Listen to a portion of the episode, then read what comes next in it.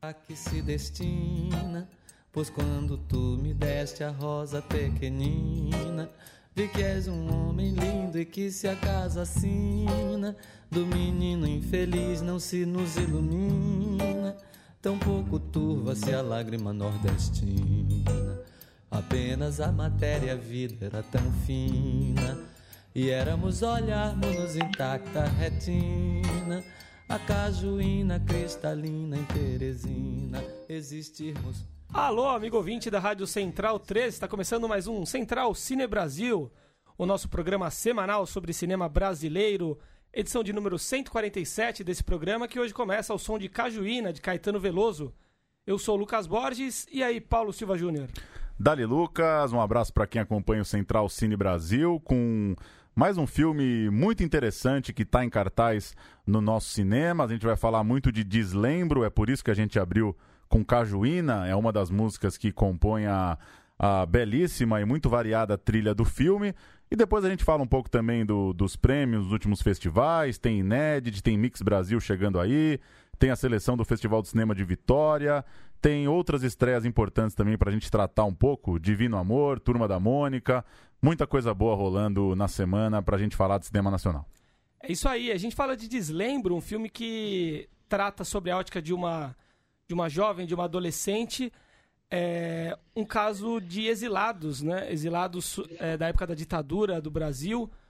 Enfim, um filme bastante sensível, que traz essa questão política é, com um viés pessoal do, dos seus personagens. Memória, família, desaparecimento político, tudo se atravessando ali, né? Exatamente, premiadíssimo o filme. E para falar sobre Deslembro, nós temos conosco ao telefone a diretora e roteirista Flávia Castro, direto da Bélgica, não é isso, Flávia? Muito obrigado por nos atender. Oi, é, eu não sei se eu digo boa noite ou boa tarde, bom dia, porque aqui um são meia-noite. é, é, eu estou em Bruxelas, num festival que o filme está aqui competindo.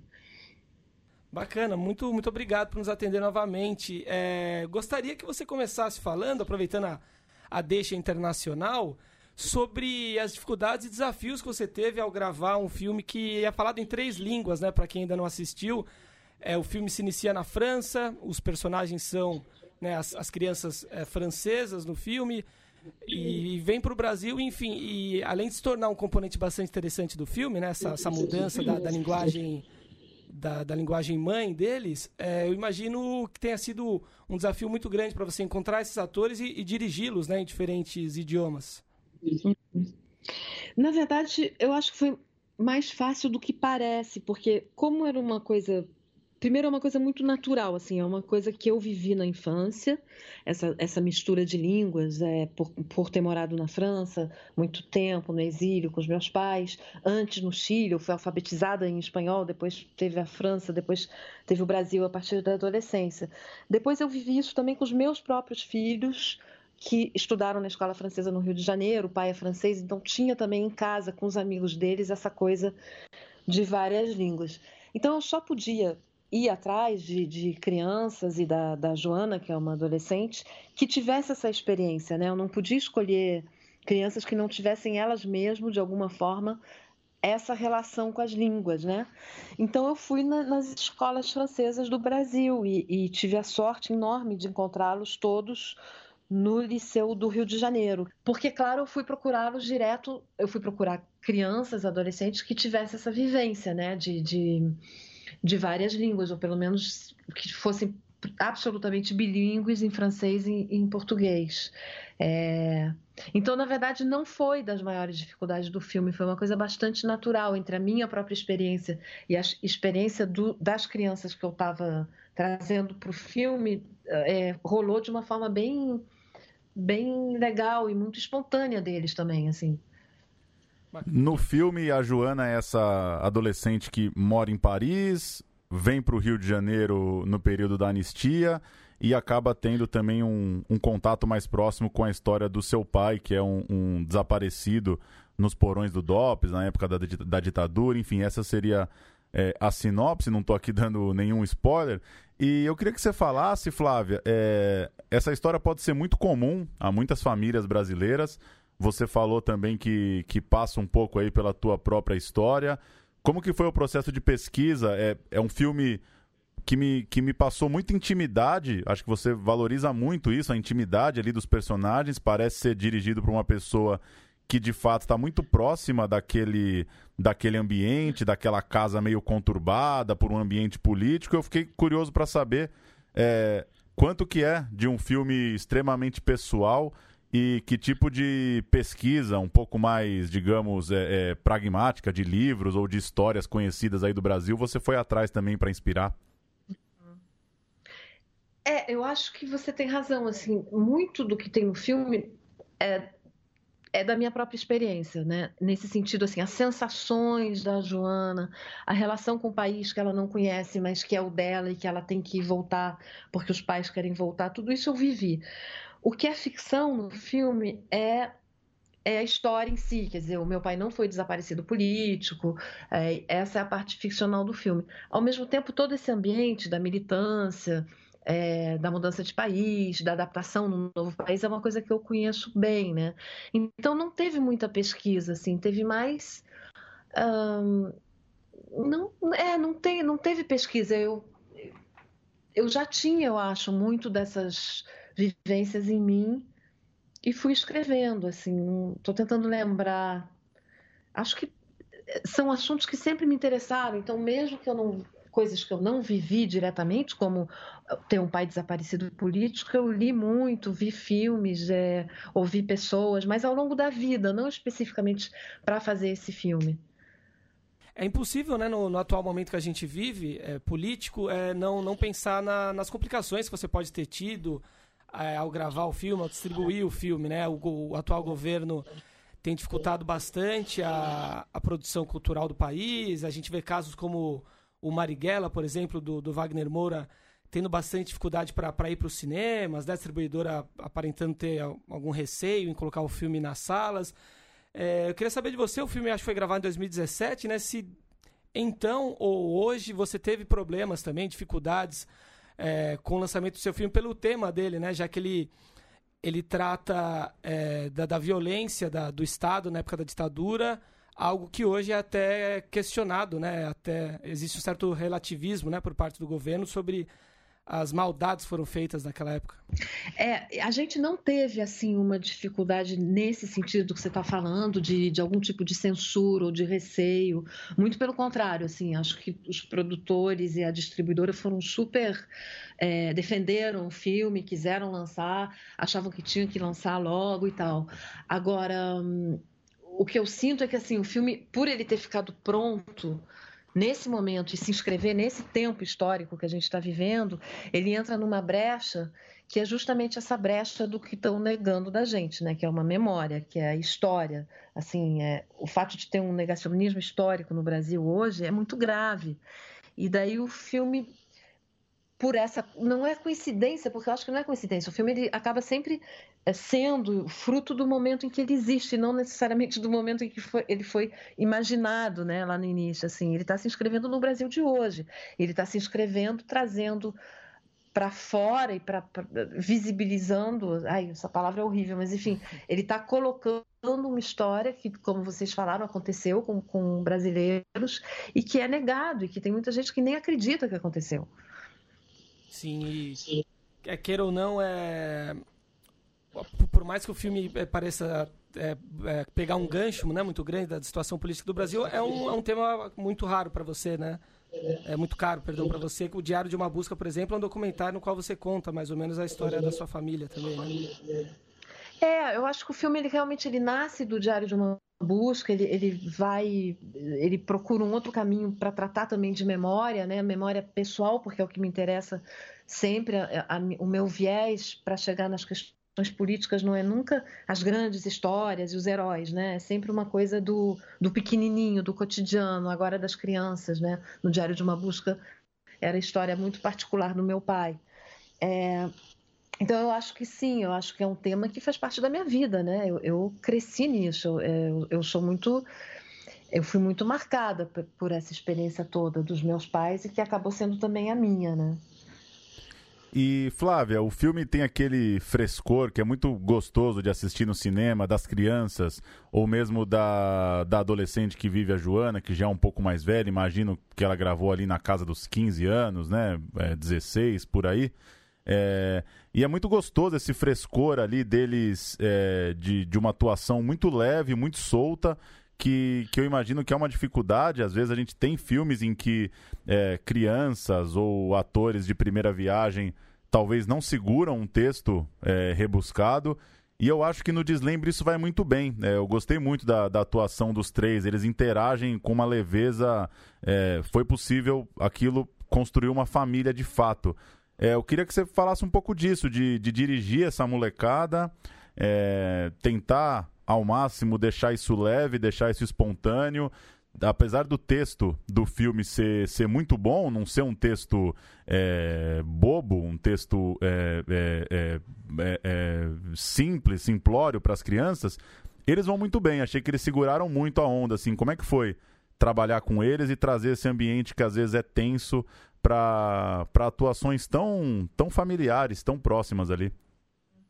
É, é, é, legal você dizer isso, porque assim, a minha preocupação é que eu acho que muitas vezes no cinema, quando se trata de questões, é, assim, se fala de, vai se contar a história de um militante político que está passando por, por, questões e por situações dramáticas e difíceis, é, se esquece o quanto para ele que está vivendo aquilo, aquelas coisas são o cotidiano dele. Então se aborda muitas vezes com uma grande eloquência, né? Assim, então o cara está clandestino, ele fica com o olho arregalado o tempo todo, à espreita, né? Não, não que não seja também assim, mas sempre me incomodou a falta de cotidiano na, nos filmes, sabe? Que tratam dessas questões.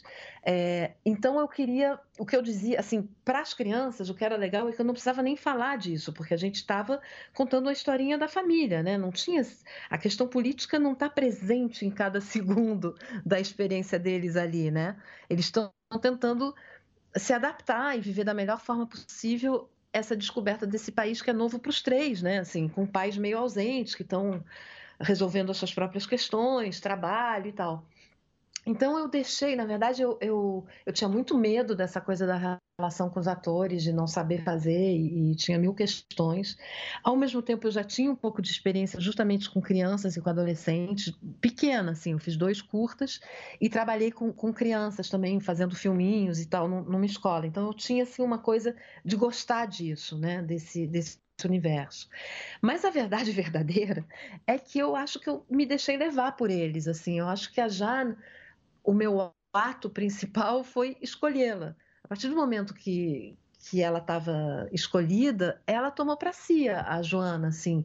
A gente teve uma, um momento de preparação, ela teve um, um, contato grande com a Amanda Gabriel, que é uma super preparadora. É, as crianças e a Jana conviveram bastante com a Sara também, no último momento com o pai, Rolian. Eles, inclusive, passaram um fim de semana na, no apartamento do, do filme, antes da gente começar a filmar, sem a gente, uma coisa totalmente livre. Eu queria que eles se apropriassem dessa história e desses personagens, e queria ver o que, que ia surgir a partir disso. Então foi assim, foi uma coisa muito de de deixar eles tomarem conta, eu acho, de, na medida do que isso é possível num cinema, né? Assim, numa produção com regras, com tempo muito limitado e tal. Mas eu acho que eu fiz o máximo que eu pude nesse sentido, de deixar eles se apropriarem e da história virar muito deles, assim. E ainda nessa coisa da leveza que você disse, de não, não fazer um filme é, necessariamente carrancudo por se tratar de um tema tão denso, é, queria que você comentasse um pouco a trilha sonora. Como é que foi? Se é, couberam todos os artistas da sua memória da época? É difícil fazer essa seleção? É, a gente sabe que tem, tem alguns artistas internacionais que às vezes a grana fica curta também para conseguir licenciar. Como é que foi fazer esse, esse balanço de conseguir ter é, grandes nomes internacionais, ao mesmo tempo ter é, sambas brasileiros, ter. Músicas infantis ali Músicas também. infantis, o, o próprio Caetano, como a gente abriu aqui o programa. Fala um pouco desse quebra-cabeça aí que você conseguiu montar com a trilha. É, no roteiro tinha o, o, The Doors, né, que faz parte da história mesmo da personagem, embora tenha ficado bem fragmentadozinho assim, é, um, é uma coisa, tem lá no início em Paris uma cena, no cemitério, depois no Brasil. É, e tinha essa coisa dela gostar de rock, que era um universo que, para a época, já era um pouco à parte, porque na, nessa época todo mundo ouvia disco music, John Travolta, e ela gostava do The Doors, do Lou Reed, era uma coisa já meio assim, né?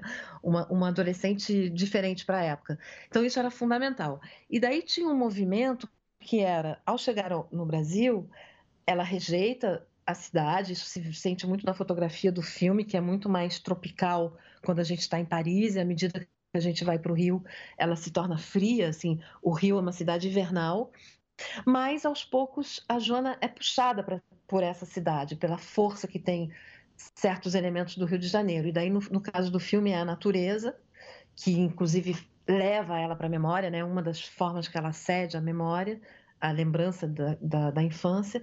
E a outra questão para mim é, é, a música. E isso faz parte da minha experiência. Quer dizer, assim, eu me lembro muito dessa coisa de chegar no Brasil e descobrir Caetano Veloso. E o Caetano, ele se tornou, não era só a música que era incrível, mas era também a poesia, era, enfim, era a poesia, era o fato da língua portuguesa começar a fazer sentido para mim de um jeito que nunca tinha feito no exílio, assim. Eu não lia em português, eu lia muito, eu era uma leitora completamente louca, bulímica, mas eu só lia em francês, eu não lia em português. Então, o Caetano para mim foi o acesso não só à beleza da música, da cultura brasileira, da MPB, tudo isso, mas também da língua. Do, do... E eu acho que o filme tem um pouco disso, né? A minha língua, a minha pátria. No caso, são três línguas que se entrechocam, que se misturam, mas é um pouco isso, assim. E, e daí teve uma sorte também, que eu acho que não é, é que é muito particular, que é o fato que a Jane cantava, a, a atriz, o ator que faz o Ernesto, o namorado dela, é o Antônio Carrara, e você falou em samba. O samba que é cantado na praia é uma, música dele, é uma, é uma composição dele, que é, que é, na verdade, músico, além de ator. Então, esses elementos foram se juntando e foram transformando o filme também, né? Pelo fato deles cantarem. Uh, tem uma coisa, por exemplo, que foi muito bonita, que o Márcio Vito, que é, que é um personagem que faz, é um ator que faz o personagem de um amigo do pai, é, ele uma hora ele canta um, um, samba do Noel Rosa e eu tinha pensado num samba super triste, melancólico. Ele falou: por que, que a gente não não coloca o gago apaixonado? E era perfeito porque dava justamente para uma cena que já era muito densa uma melancolia maior ainda pelo fato dele estar tá cantando não uma música triste, mas uma música que que em princípio seria engraçada, alegre, né? E as músicas que Então, assim, a música é um tema, eu poderia falar horas disso, porque tem várias camadas, assim, dentro do filme que foram se, se construindo a partir disso, assim. É, de fato, o filme é permeado né, o tempo todo por música, e as músicas que a gente citou aqui é, são cantadas, né, pelos personagens. Agora tem uma em especial que você decidiu colocar no original, né, que é Walk on the Wild Side, do, do Lou Reed. É, saiu caro para ter essa música no, no filme, Flávio? Você fazia questão de tê-la ou não tanto quanto se pode imaginar? Não, eu fazia questão, mas na verdade a mais cara foi o, a música do final, né? Que é do The Doors, que é uma música que, que, que a gente ganhou um edital uh, do Catar, justamente fora do, do Brasil, que pagou praticamente a música, assim. Foi caro e foi uma questão, a gente quase não conseguiu. Até o final a gente não sabia se ia conseguir mantê-lo ou não. Que é People, é. People Are Strange, né? É, People Are Strange. É, porque ela, ela tá inteira, né? A música inteira, assim, ela... A gente, o filme acaba com ela. Assim, Essa aí saiu cara. É muito caro, eu não vou saber te dizer valores, mas é muito caro. E a gente ficou, e teve muita dúvida se enfim, se, se mantinha, se, se fazia esse esforço enorme, né, para tê-la e tal, e acabei achando que valia a pena, porque ela era muito intrínseca ao roteiro desde assim, era difícil tirar para mim, assim. Sim. E Flávia, uma última questão que a gente faz, enfim, para a maioria das diretoras, dos diretores, quem são suas suas parceiras, seus parceiros aí de de cinema, é, quem, quem é a galera que aqui do Brasil que quando que você fica ansiosa para assistir o novo filme, que você acompanha, que você faz questão de estar tá num festival, que você pega uma fila para ir na pré-estreia, quem que é a turma que você curte acompanhar aí do cinema contemporâneo brasileiro? Essa pergunta é difícil, porque a gente tem. É, eu acho que a gente no Brasil tem uma coisa legal de se acompanhar mesmo uns aos outros, né? De ver os filmes. Enfim, pelo menos eu sinto isso assim. A gente vê, discute os filmes uns dos outros e tal. Então, é muito duro citar um e não citar outro, né? Mas o que eu posso te dizer é que. É, bom, tem o, o Gabriel Mascaro que está estreando agora com Divino Amor. Você falou que vão falar, né? Eu ainda não vi, tô louca para ver. Eu adoro o Boi Neon, acho que ele é um dos dos diretores mais talentosos assim da, desse desse novo cinema brasileiro. Mas poxa, tem vários. Eu, não, eu, vou, eu vou ser muito injusto se eu começar a, citar uns e não os outros. Então eu prefiro, deixa eu pensar assim, mais algum que vai estrear que seria legal falar assim. Mas eu só tô lembrando do Gabriel. É... Não sei, tem o filme da Bia que estreou um pouco antes, Los Silêncios, o, o, o Mormaço, tem, tem, tem muitas diretoras mulheres, né? Se afirmando no cinema, assim, desde a Sandra Kogut até agora a Beatriz Senha, enfim. Acho que tem muito filme bom no Brasil, assim, nessas últimas nesses últimos tempos. Eu vejo com muita eu fico muito feliz de ver, assim. Legal. Tem o filme da do Felipe também, o Domingo, que vai estrear em breve, da Caroline Arte do, e do Felipe vive Legal. de fase, não né, o cinema brasileiro. direito, mas é que é uma pergunta difícil mesmo, né? Porque... Não, mas tá ótimo. E aproveito até para dar um relato, já aproveitando que você tá fora do Brasil, ontem assisti o filme numa sessão bem cheia até, no Espaço Itaú Nossa, aqui na Augusta, e, e, foi ótimo, uma... É, saí muito animado do Deslembro aí. A, tomara que a galera compre a ideia do filme e fiquei contente de ver a sala cheia sessão das 8 da noite, aqui pertinho da gente, na, na Rua Augusta. Você viu ontem também, eu, né, Lucas? Eu vi. O, eu vi no, em cinema de shopping, infelizmente não, não tinha tanta gente, mas que bom saber, né, que no... Que é bem mais difícil, né? Essa é. coisa, eu tive essa experiência agora nas pré-estreias também, que eu fiz com debate em várias cidades e os cinemas dos shoppings é sempre mais complicado. Pois assim. é, a gente vê as pessoas chegando na fila e comentando e fala, puta, eles não vão escolher um filme brasileiro. Mas essa é a nossa briga, né? Para isso que a gente está aqui. Vamos, vamos nessa.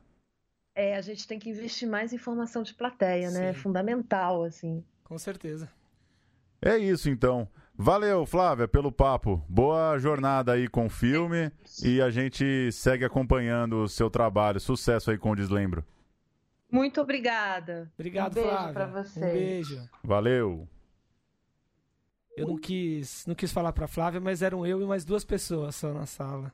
É. Primeiro eu sozinho, eu falei, vai ser sozinho também, mas aí vieram mais duas. Ah, mas shopping é essa shopping briga. É eu vi numa né? sessão bastante cheia mesmo. Que bom, que bom. Fiquei, fiquei surpreso no Espaço Itaú, que claro é um micro, microcosmo, sim, né? Sim. Mas gostei muito do Deslembro, viu? Saí, saí muito animado, acho que o cinema brasileiro muito complexo e entrei muito nessa onda aí que a Flávia contou.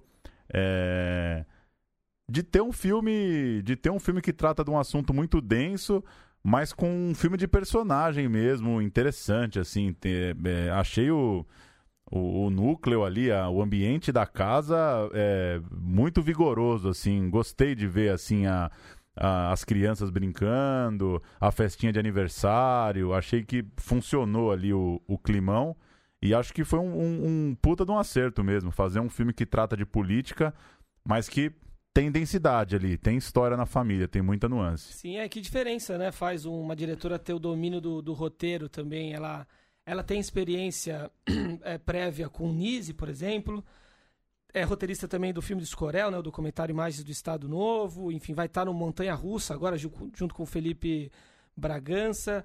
E falou né, na entrevista como é uma leitora voraz, enfim, como sempre gostou muito. O filme tem muita literatura, né? né? Também muitas referências, né? Muitas referências. Naquela biblioteca, ali tem uma cena que mostra a biblioteca, eu identifiquei vários filmes, vários livros em comum ali. Sim. E, e o nome, né, inclusive, Deslembro, vem de uma poesia do Fernando Pessoa, né?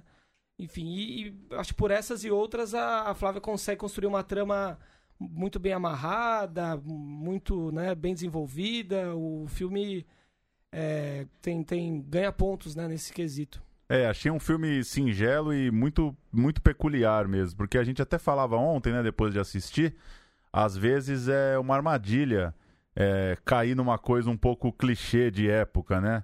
Às vezes, muitos filmes da, da época da ditadura militar entram numa coisa muito estereotipada da época. Sim. E eu achei que a, que a personagem, a garota, ela. Eu achei ela muito boa. Achei muito boa mesmo. Ela não é adolescente rebelde é, clichê.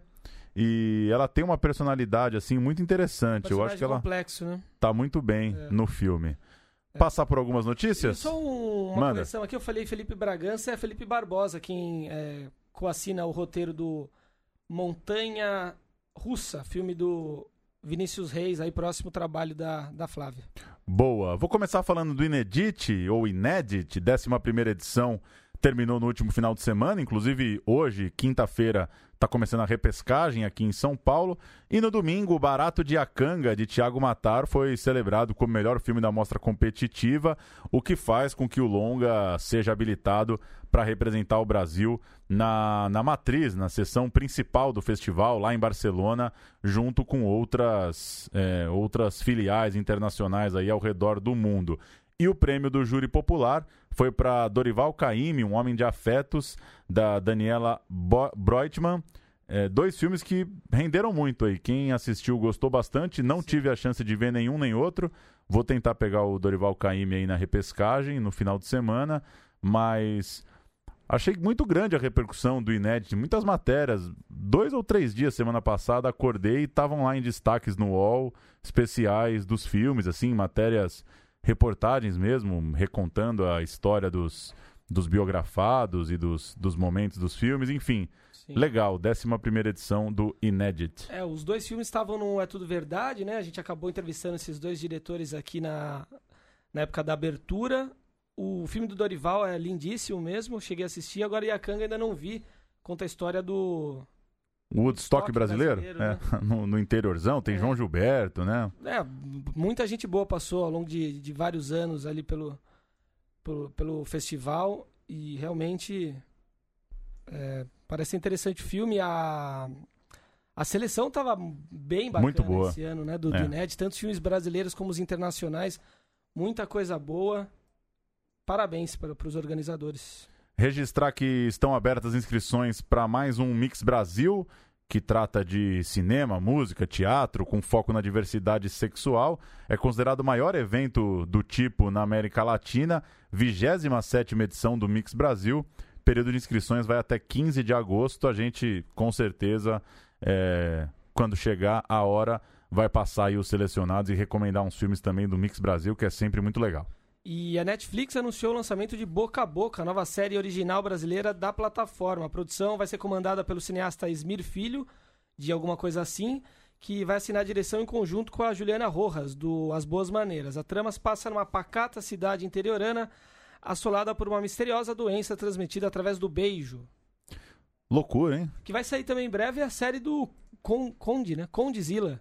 Ah, é? É o cara que tem um mega império dos, dos clipes de funk aí, né? Boa. Não, Não conheço, não sei. não, não acompanho Você muito. conhece o Condzilla? Não, o Condzilla sim, Ah, mas não tá. acompanho muito o trabalho dele, Ah, a, é. a sequência Os dos clipes clipes. são meio parecidos, enfim, É. vamos ver como é que vai ser a série. Como todo império, né? É, sim. O Festival de Cinema de Vitória anunciou suas datas e a programação para esse ano. A 26ª edição rola de 24 a 29 de setembro. Mais de 100 filmes em 12 mostras. Foram quase 1.200 inscritos, um recorde, segundo anunciou a organização. E os longas selecionados para a mostra competitiva principal são Alice Júnior, de Gil Baroni, um filme do Paraná.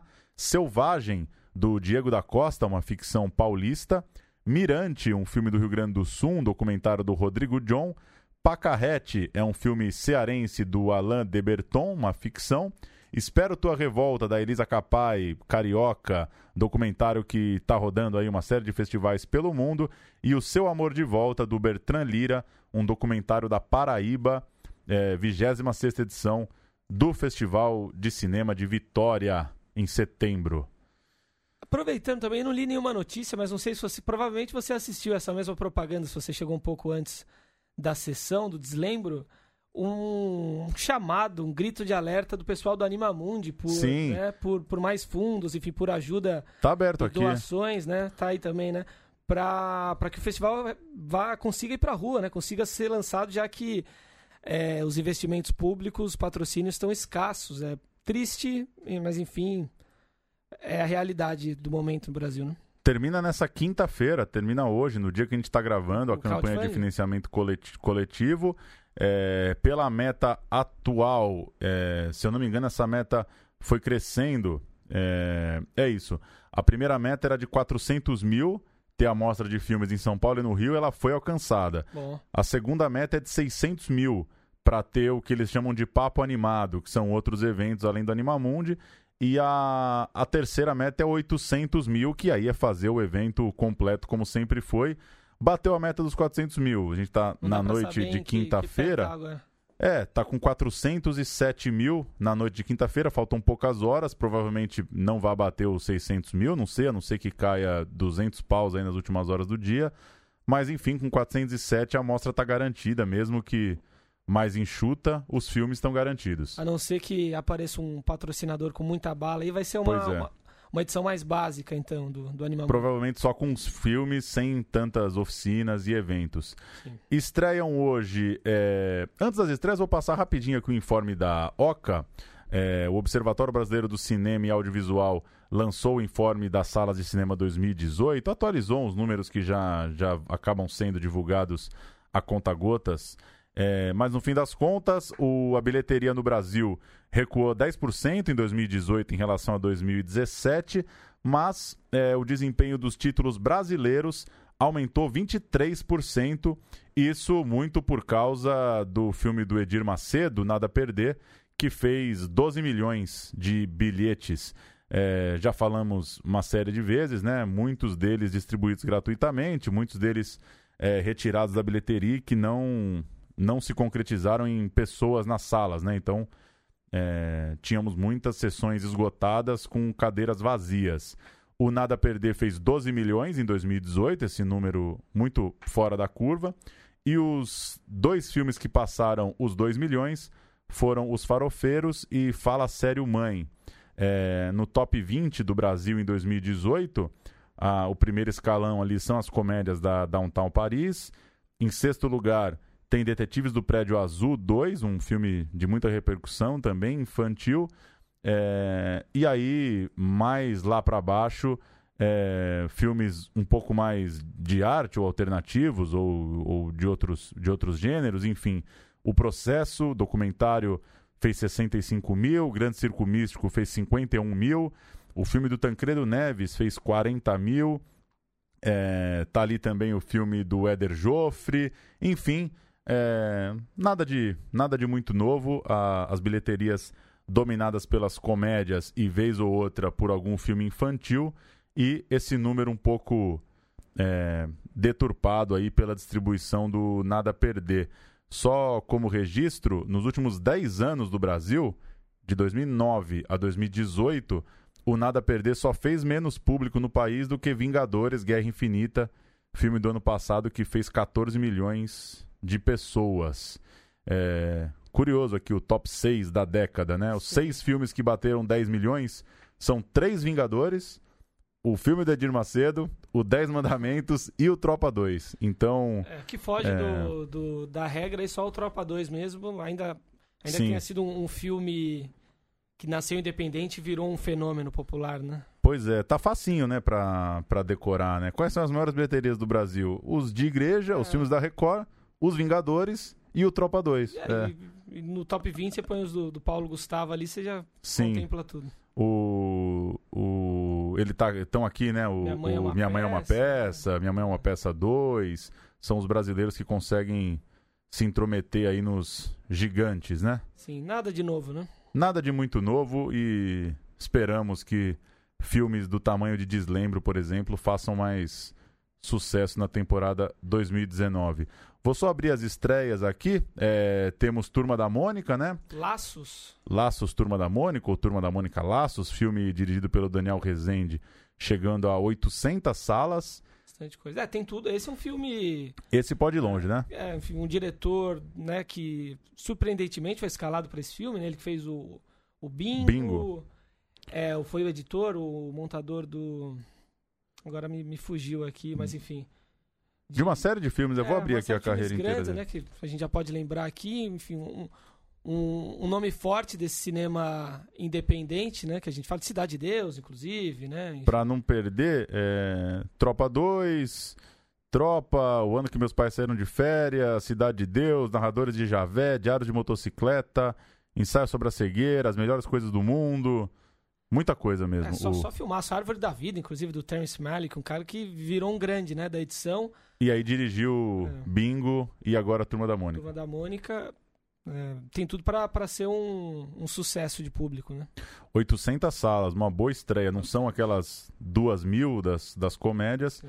E Turma da Mônica é uma... Não sei se dá para chamar de unanimidade, mas é uma uma rara coisa no Brasil que você sabe que tem aceitação quase total, é, né? Em qualquer classe, né? qualquer classe social. Qualquer classe, qualquer idade, né? Desde a nossa geração. O filme pode funcionar agora. na periferia e também é, em shoppings sim. de elite. É um, é um, acho que dá pra dizer que é uma unanimidade mesmo. É. O Olho e a Faca é filme do Paulo Sacramento protagonismo do Rodrigo Lombardi, filme que tem um cara ali numa crise entre a família, os problemas profissionais, ele trabalha numa plataforma de petróleo, um drama aí do Paulo Sacramento, e Divino Amor, direção do Gabriel Mascaro, é um futuro distópico, nem, nem tão futuro assim também, 2027, né? É. E nem tão distópico assim também, né? Um filme em que a, a Dira Paz vive uma, uma funcionária pública que trabalha ali num setor totalmente burocrático, num cartório, e tem uma devoção religiosa muito grande, então é um Brasil da burocracia e da, da devoção religiosa. Você já assistiu, né? Eu estou bastante ansioso para assistir. Acho que semana que vem a gente pode falar mais a respeito, quem sabe até batendo um papo com o Gabriel Mascaro. E trazendo a bancada cheia aqui para comentar. O filme vai render muito debate, né? O filme é, é, o, é o típico filme para debater mesmo, porque ele traz uma, uma realidade brasileira muito próxima a todos e e uma coisa interessante que o, que o Mascaro falou na cabine de imprensa e lá na, ao receber a imprensa, ele viu no Recife a transformação da cidade, a coisa que mais chamava a atenção dele eram as igrejas evangélicas, como os amigos dele ali da escola, da praia, sei lá, iam se convertendo, iam mudando mesmo o jeito de encarar a cidade, de encarar o trabalho, a vida. Isso sempre pegou muito para ele, assim, pensar como essas duas coisas eram muito fortes, assim, a burocracia, que é uma, é uma marca brasileira, né? A protagonista trabalha num cartório, uma coisa brasileiríssima, né? E, e essa influência das, das igrejas evangélicas nas, nas grandes cidades aí. Legal, tô ansioso para assistir. É isso, então. Até semana que vem. Valeu. Um é, siga aí Central Cine Brasil nos feeds, no Spotify. A gente chega toda noite de quinta-feira. A Flávia citou o Gago Apaixonado, vou terminar com ele então. Ótimo. Noel Rosa, Gago Apaixonado, de uma cena muito legal do Deslembro. Vamos ouvir.